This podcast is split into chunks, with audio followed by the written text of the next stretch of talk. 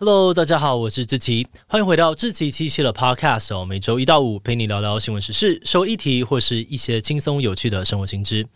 那今天这一集我们要来聊聊的主题是台湾前科议员选举又要到了，你知道目前全台湾的现任议员当中有几个人有前科吗？答案是超过一百个。数字听起来好像没有什么，但其实占了总人数快十五 percent，等于说每十个议员就至少有一个人有前科。像是今年有个绰号叫做“雨刷”的男子蔡正仪，就因为决定出来选议员，直接闹上新闻的版面。为什么嘞？因为雨刷曾经在二零零九年的时候收买中华职棒选手，在比赛当中放水，让他可以在地下赌盘当中获利。当时这个假球案呢，因为牵涉到了很多很多的明星球员，爆出来之后非常的轰动，很多的球迷都觉得被伤透了心，让中华职棒也因此进入了漫长的低潮期。所以当雨刷蔡振宜要出来选的消息爆出来之后，很多人都觉得超生气，诶。怎么可以让这种有前科的人出来当民代呢？啊，不过也是有人呢无奈的耸肩哦，表示完全不意外啊。台湾不只有前科议员哦，甚至连议长、立法委员也都一大堆的黑道。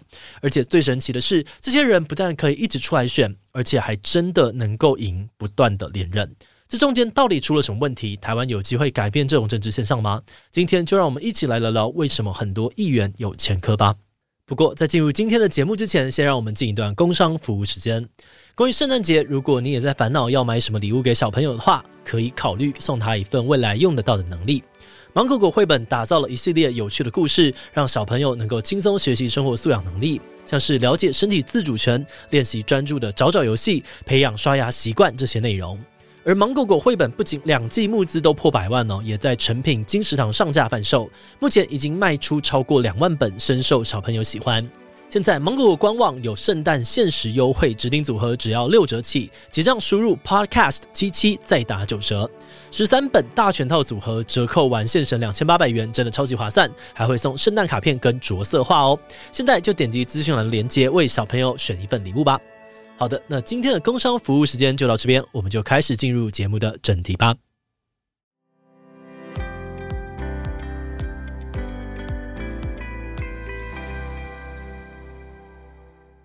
除了我们刚刚讲到的假球案主谋蔡正宜，其他有刑事记录的议员参选人，你应该也听过不少。前阵子就 NGO 整理了台湾现任议员当中曾经有黑道背景、犯罪前科或是被检察官起诉的名单，结果统计下来，发现全国八百八十五名现任的议员当中，有一百三十六个人符合这个标准。其中就包含了苗栗县议长钟东锦曾经有杀人未遂的前科，新竹市议长许秀瑞也曾经因为涉及妨害自由、恐吓与组织犯罪被政府列为治评对象。另外还有像是桃园市议员段树文，他是十大枪击要犯之一，曾经参与多起的犯罪事件，甚至被判处无期徒刑。那当然，这份名单非常的丰富。我们这边呢，只是大概举例几个。但其中让网友讨论最热烈的点，其实是在这份名单里面，有些人今年竟然还继续出来选，也有的人早就已经连任好几届了。很多民众在知道这个现象之后，就强烈的批评说：“这也太夸张了吧！”而我们普通人如果要去应征，像是保全啊，或者当老师、当司机、当外送员等等，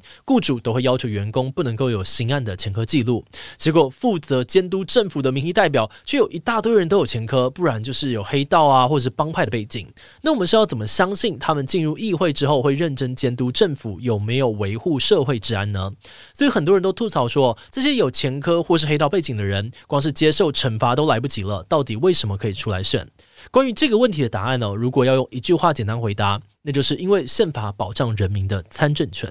所以今天就算是有前科的人，只要他没有被褫夺公权，那理论上面他还是可以参选的。所谓的褫夺公权，意思就是剥夺一个人担任公务员或参选公职的资格。通常获判死刑或无期徒刑的人，除非后来被减刑，不然大部分也会同时被褫夺公权终身。而另外，针对违反选罢法、贪污治罪条例的人呢，通常也会被宣告褫夺一段特定时间的参政权。为什么会要有这样子的规定呢？犯罪的人直接禁止他选，不是更好吗？嗯，我们从法律的角度来看哦，一个人如果犯罪了，那他当然应该要受到制裁。但是，一旦法律上面的制裁结束之后，理论上这个人就等于是回归社会的状态。那他当然可以跟一般人一样，有参与政治、出来选举的权利。所以，如果你换个角度想，一个人在遭受了法律制裁结束之后，公权力还继续的限制他的参政权，那国家不仅违反了宪法，在某个程度上面也代表着国家直接否定了一个人改过向善的可能性。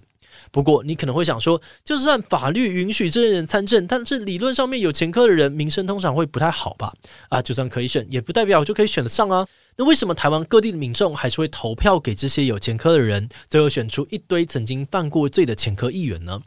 这部分呢，我们可以简单的整理出三个可能的原因。第一个可能的原因呢，有政治学者认为哦，是因为民众获得的资讯不够透明。简单来说，就是选民根本不知道谁有前科，谁没有前科，所以大家只能够凭着自己的政党偏好或是其他的考量来投票。嗯，这个论点听起来好像蛮合理的，不过这个说法却受到了不少挑战。首先，他就是预设了，如果民众能够掌握相关资讯，知道哪个候选人有前科，那么他们就会自动避开这些不符合期待的政治人物。但是就现实面来说，你也知道，台湾有些政治人物本身就已经是知名的大黑道，你就算不是他的选区，你也绝对听过他的名声。像是台中海线的立委严清标，嗯，这边就不消音了，因为真的是大家都知道。关于严清标的故事，你应该多少都听过一些。但事实上，他不止选得上，还可以一直连任。啊，连任到都入狱了，他的孩子呢，也还是可以代父出征，选立委的、选议员的都有，而且呢，也都有选上。那虽然有很多人会批评说，有些投票给他的选民根本就是在助长歪风，非常不合理。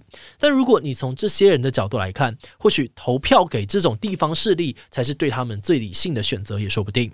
所以这就带到第二个前科议员当选的可能原因，那就是选民的考量。对于很多的民众来说，选总统啊、选地方首长、选民意代表都会有不同的标准。像是选总统的时候，你可能会特别在意候选人的统独意识形态或者是外交能力；选县市首长的时候，你可能会看这个人以前的政绩或者是形象。而至于选地方立委还有议员的时候，很多人最在乎的就是他们跟在地的连结，还有耕耘程度。毕竟民意代表字面上的意思呢，就是要帮忙反映民众的意志。所以延伸下来，一个民代能不能够做好选民服务，就会大大的影响他在地方的支持度。举例来说，马路不平、路灯坏掉、申请补助、抢病床、吃罚单、找工作、小孩在学校出事等等，这种日常生活里面所有你能够想到的疑难杂症，可能都是议员或者是立委的选民服务范围。那当然，这边有些业务听起来可能不是很风光哦，又或者是需要一定的人脉或资源才有办法妥善的搞定。所以这个时候选一个在地方上面非常有权有势的人，他就更有机会满足你的愿望。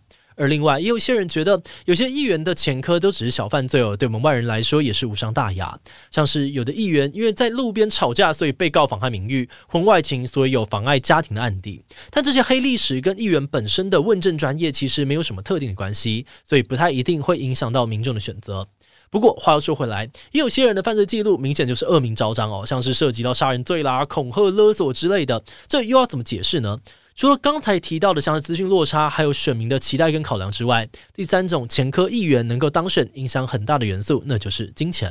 因为在台湾，如果你想要赢得一场选举，通常要花掉超级超级多的钱。譬如以民意代表来说好了，假如你今天是新手，选民们完全不知道你是谁，那大家根本不可能把票投给你。所以在竞选的期间，到处扫街拜票，跟民众保感情，都只是基本而已。还有各种看板广告的行销曝光，预算也是绝对不能少的。之前有媒体就估计哦，很多候选人光是投入选举的钱，就会吃掉他任职四年的薪水。那些没钱没人脉的普通人，根本玩不起这种金钱游戏。但另外一方面来说，有地方人脉也不缺资金的人，就比较有资本可以参与选战，甚至赢得选举。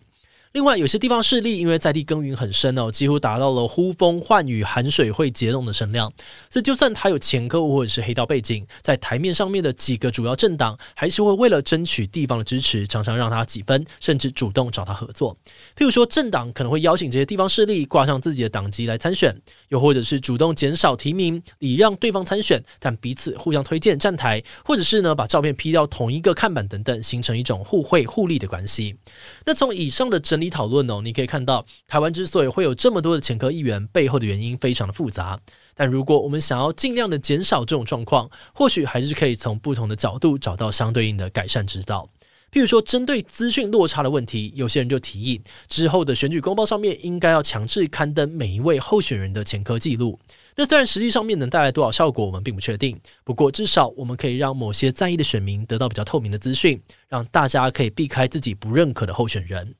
而再来就是刚刚讲到的选举很烧钱，最后都演变成花钱大战的问题。那如果最后可以赢得选举的人都只是那些有资源啊，能够大撒币的人，那其他有理想、有能力但缺乏资源的人，可能就会越来越不愿意投入选举。而这样子长久下来，现况就会变得更难被改变。所以有人就提倡，我们应该要从制度面去限制候选人的竞选支出上限。如果选举期间的经费超过一定的数字，那就算当选也要算无效。不过，也有些人会质疑这个做法的意义其实不大。一来是实际上面核销经费的困难，二来是有很多的地方势力，平常就会透过各种方式来稳固他的支持度，在政府规范不到的地方花钱。如果你只限制候选人在竞选期间的花费，那搞不好反而会让原本就比较默默无名的人少掉原本可以争取的曝光机会。所以有些人就建议台湾可以参考日本做法，在特定的公费看板张贴所有候选人的广告，让大家的曝光度都差不多，这样子比较公平。不过，撇除这些改善现况的方法，其实有另外一派的人的观点是觉得，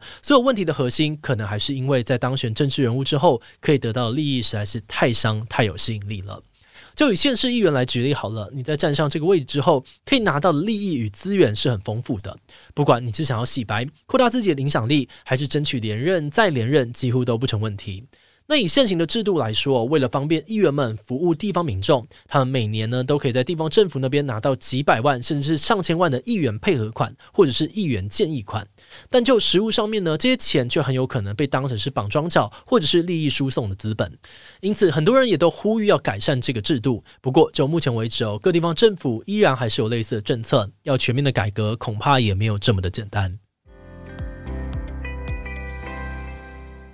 节目的最后，也想要来聊聊我们制作这一集的想法。有前科的人参政的现象，你可能在之前就已经听过很多了。但这个现象如果要改变，我们自己是觉得真的非常非常的不容易。其中一个原因是在于哦，想要降低有前科的人他们的参政诱因，真的是蛮难的。毕竟从事这些公职能够带来的好处跟能够拥有的权利，对他们来说都是很有吸引力的。以刚刚提到的配合款来说，各个地方政府或者行政单位的人员，其实都不太愿意跟议员们作对。因为很多议员的背后都有着非常稳固的民意基础，要是跟他们处不好，甚至翻脸啊、闹翻，那在日后质询或者是工作配合的时候，可能都会很不好过。那你说我们要因为这样子削弱民意代表手上的权力吗？这部分又会有点尴尬，因为理论上面呢，民代就是代表民众的意志。如果我们削减了民代的权利，那等于呢也会同时削弱到民众制衡政府的力量。所以从这个角度来看，或许改变这一切最关键的因素，还是在于民众对于这些地方明代的态度。